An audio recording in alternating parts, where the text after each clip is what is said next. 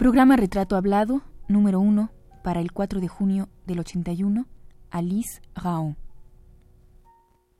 Radio UNAM presenta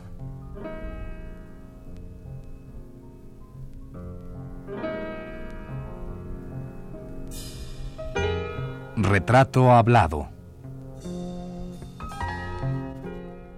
Alice Raon.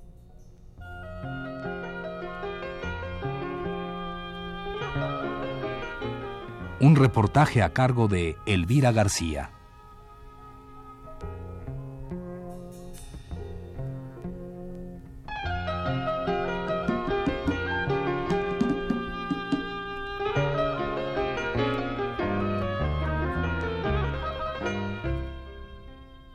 He llegado a este rincón de San Ángel buscando un árbol seco que me remita y ubique en la casa de Alice Raon. Es mi primera cita con ella. El árbol no lo encuentro. Alice sí.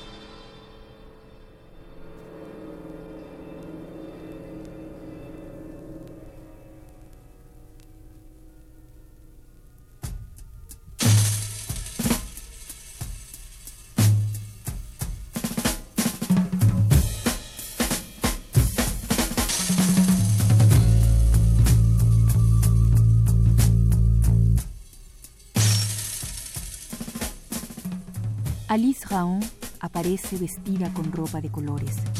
Se apoya en el marco de la puerta y queda así, como una pintura de Modigliani. Yo la contemplo.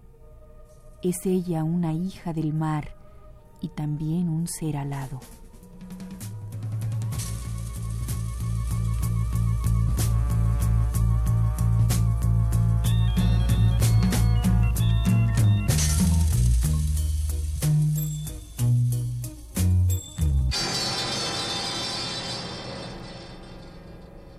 Su casa huele a canela y a naranja.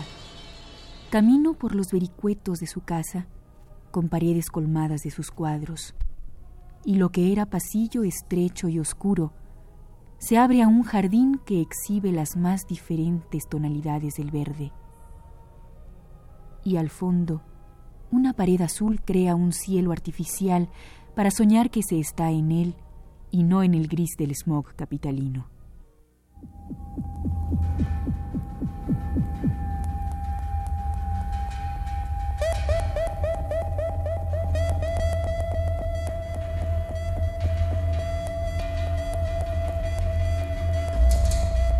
Los gatos espían por los ventanales, como si cuidaran a su ama de esta extraña que llega como intrusa. Y mientras Alice hace el ritual de la ceremonia del té, yo espío por los rincones y descubro miles de objetos que están ahí, puestos, colocados, descansando desde hace años sin que nadie los haya movido. Plumas de paloma, vasijas prehispánicas, canicas de colores y cofres. Eso y más reposa a la espera, tal vez, de pasar a ser parte de una de las tantas pinturas de Alice Raon.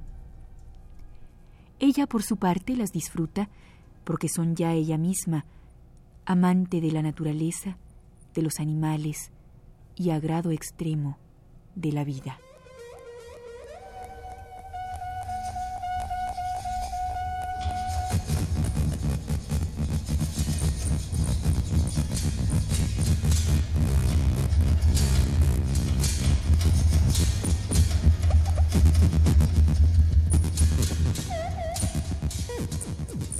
Miro las manos de Alice Raon, grandes manos estilizadas y finas, y recuerdo sin querer las de Lupe Marín, inmortalizadas en el cuadro pintado por Diego Rivera. Observo también su cuerpo echado sobre el sillón y la elegancia de toda ella, de su rostro sereno y de su voz, y su peinado como de niña.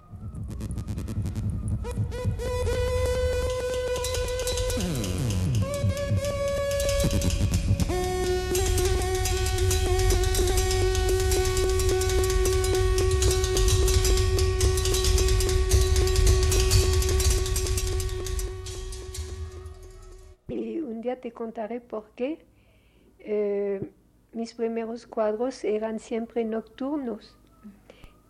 Y, los colores, para mí, los empecé, mis cuadros que ya eh, pinté en esos 30 últimos años, ¿verdad? Que empecé seriamente a pintar. La, la, sorpresa que da de repente que aflora a la superficie un recuerdo que, que habías olvidado durante muchísimos años y de repente dices, ¿por qué hago esos dibujos de gouache blanca sobre papel negro que son muy delicados y muy difíciles de realizar porque se hace con el pincel? Y hice toda una serie hace como 15 años de, esos, de esos dibujos. Y lo muy bonito, aparte de, de, manejar el, pincel de este modo, que poco a poco me recordaba algo. Y yo pensé, bueno, este tiene que ver con la luz que se ve sobre la oscuridad. Y me acordé que cuando era chiquita pasamos del eh, lado derecho de París a la rive gauche para visitar una tía y sus hijos y íbamos de noche. Y en París, como llueve mucho de noche, había un momento que yo estaba la nariz así a la, a la ventana del coche para ver los reflejos de los uh, reverberos sobre, sobre el agua, sobre el agua de la calle donde hay la banqueta, donde estaban las piedras, y cuando pasaba otro coche que hacía que volaban las, las gotas, eh, como así una, una flor ¿no? que se abre, era para mí un espectáculo que no decía nada a nadie porque pensé que va a decir esta loca, esta niña, de decir que es tan, tan bello de ver el agua en la noche que brilla como diamantes, ¿ves? Y después pasando el puente, no me recuerdo cuál puente se pasa, frente a la Chambre de Députés, allí ya casi yo me estiraba para ver los reflejos del agua, de, de, los luces, de los, eh, eh, ¿cómo se llama? De, de, los coches, de todo, ¿no? Esas luces eran, eran también jugando muy bonita eh, clase de, combinación.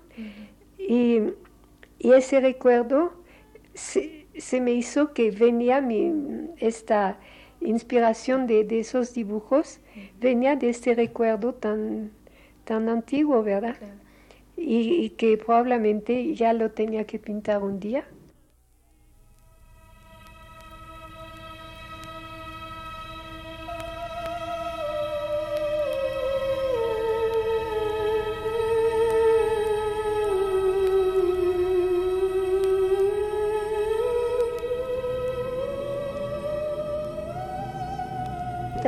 Allí del origen de, mi, de, mi pintura, eh, así de pintar, eh, como te diré, con la, libertad, la vocación también, ¿no? Que, que, que, me venía así a descubrir a través de, de las cosas que veía, pero especial en un momento del día o en un momento de la noche o, por ejemplo, la luna con su magnífico, aquí en México, el, el conejo de la luna, o Metochli, que pinté un cuadro de él, que vino también un día, simplemente que de repente pensé, ¿qué estoy pintando allí? Ah, pues Ometochli. Y, y ahora esos días ha sido especialmente bello, el clavo de luna. Pero te decía, la, la cosa de, de empezar eh, mis cuadros y hay bastante de, de, de esa época en California donde tuve mis primeras exposiciones. Son nocturnos, son fiestas de, en un pueblo con cosas fantásticas de, de las, eh, luces de bengala y que tú ves gente chiquita así que, se mueve entre calles y, y bailan, etc.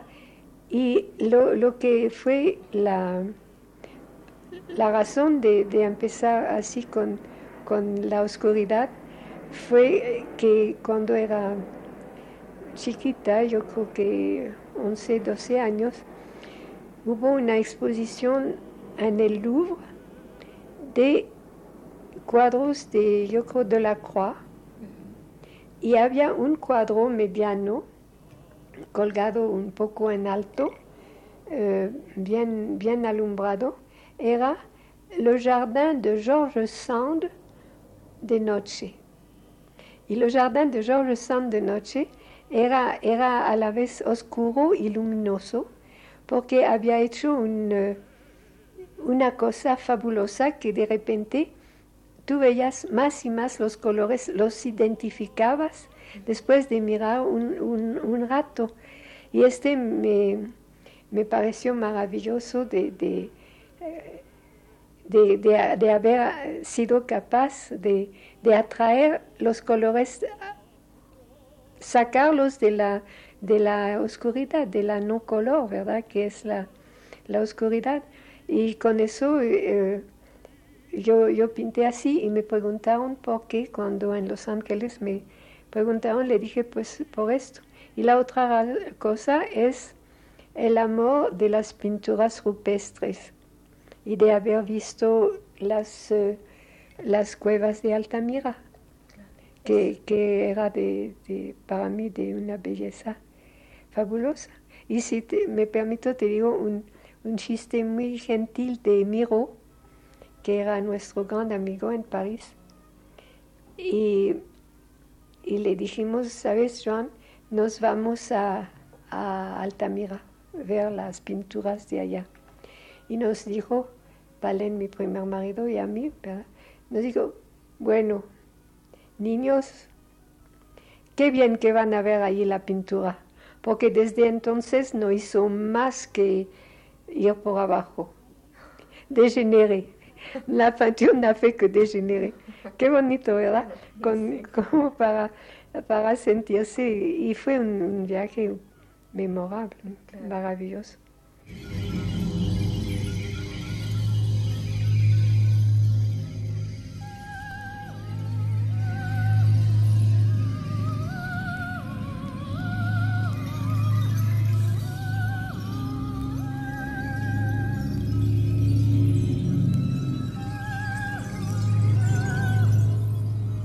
Desde este sitio donde estoy sentada, miro la chimenea sin leña.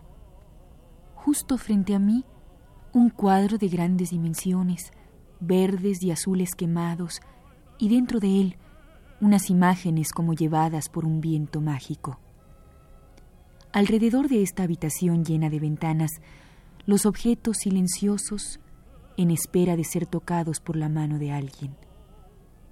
Detrás de mi espalda, este verdor del jardín que siento cómo se cuela por la ventana. Y frente a mi cara, la de Alice, que apenas si gesticula un poco cuando vuelve a hablar.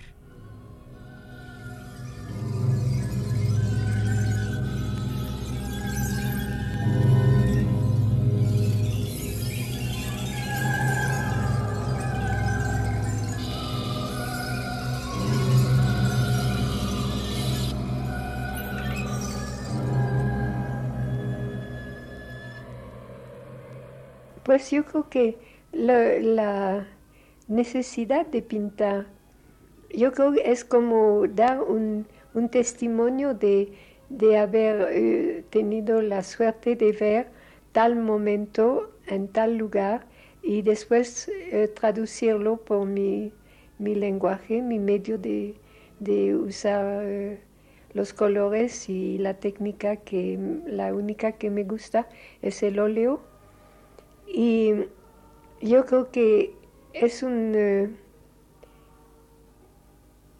es un, es un, también una cosa que a veces necesita una gestación de una cosa que has visto, que has registrado, pero después lo tienes que tener en tu subconsciente para que, que exactamente para que un día de repente va a aparecer la, el árbol de la semilla o la flor de, de la, del grano que pusiste eh, así, ¿verdad? Y, y ves, la, la, cronología es bastante simple porque en mi vida hubo cosas de mucha,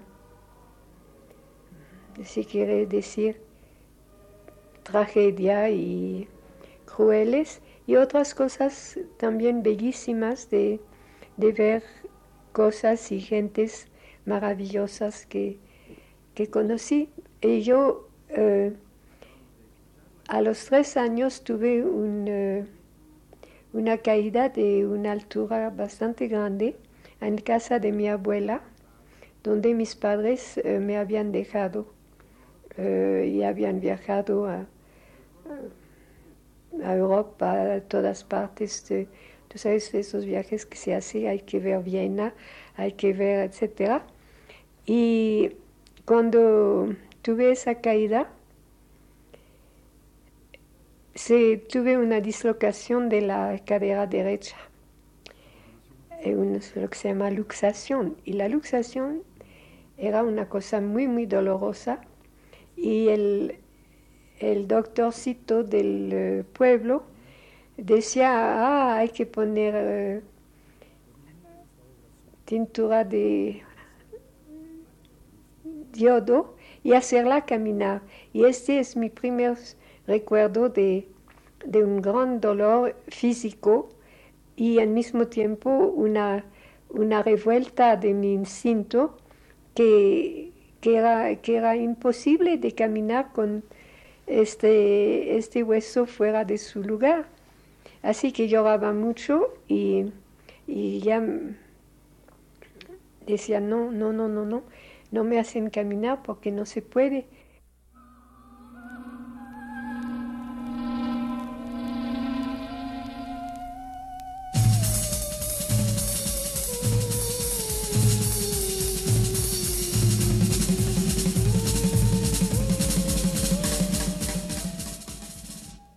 Pero el segundo recuerdo muy claro fue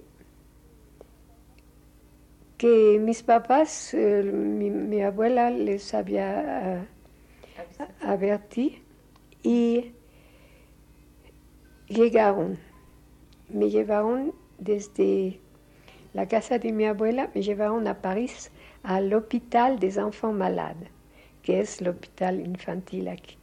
Pero el Hospital des Enfants Malades ha tenido un gran papel en mi vida y te contaré después una gran vuelta hasta hace, eh, ¿cuántos años?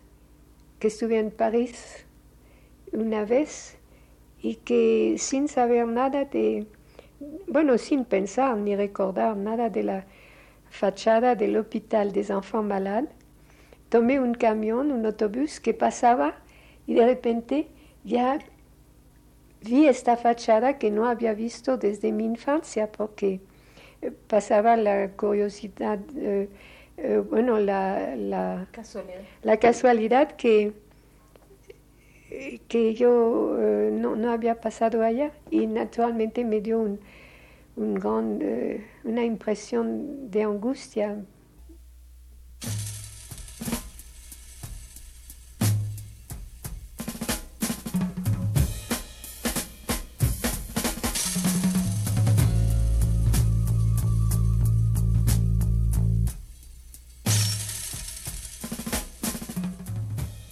Es este un lugar de silencio, un laberinto lleno de color en las paredes y de recuerdos que viven en cada rincón.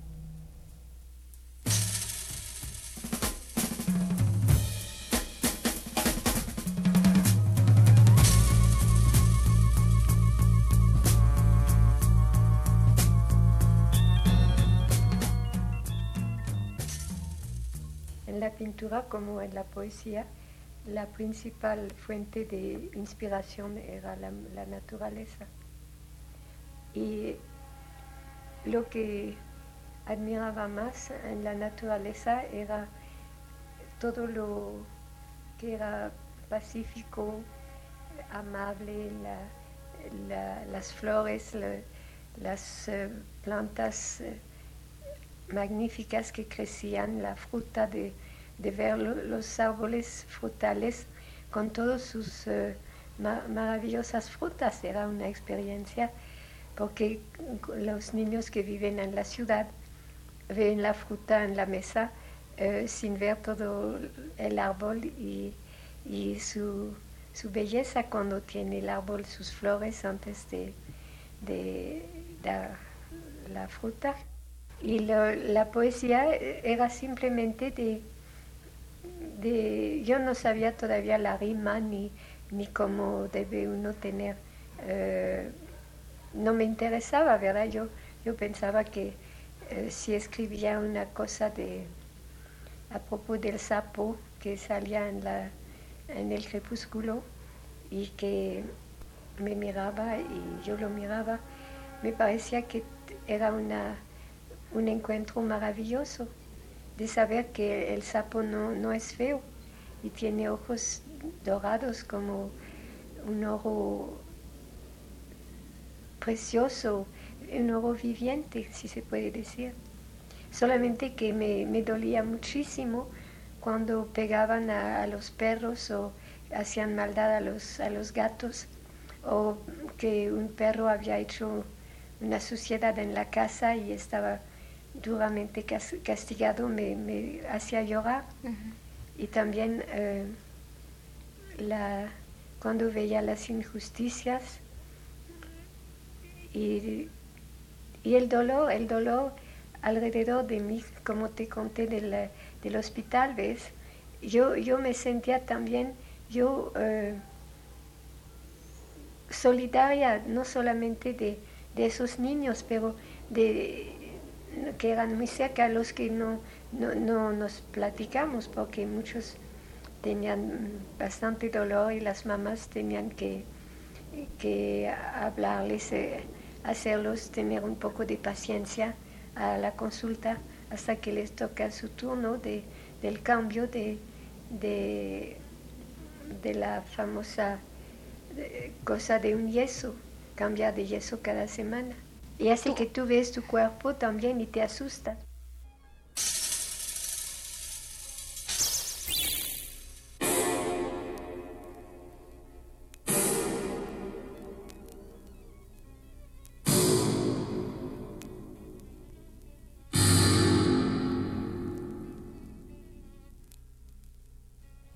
Lo invisible nos habla y el mundo que nos pinta toma la forma de apariciones, despierta en cada uno de nosotros.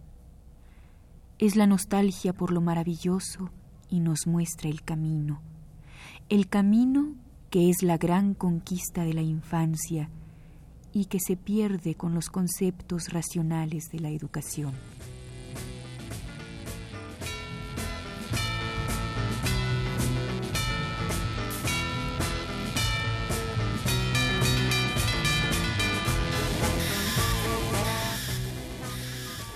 Quizá hemos visto la ciudad esmeralda en algún sueño lejano que pertenece al patrimonio emocional del hombre.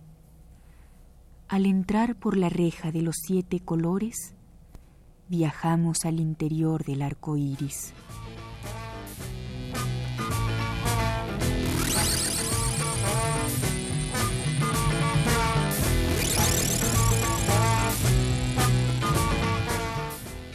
El anterior fue un fragmento de un texto escrito por la propia Alice Rajon.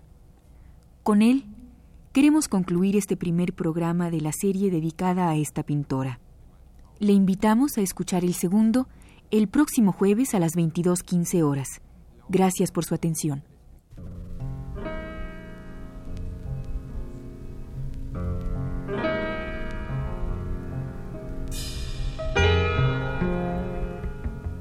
Radio UNAM presentó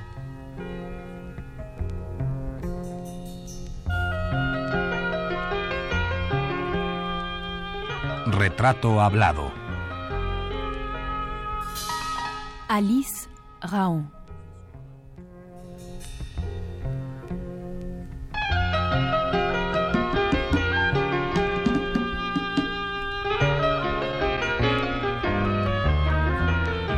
Reportaje a cargo de Elvira García.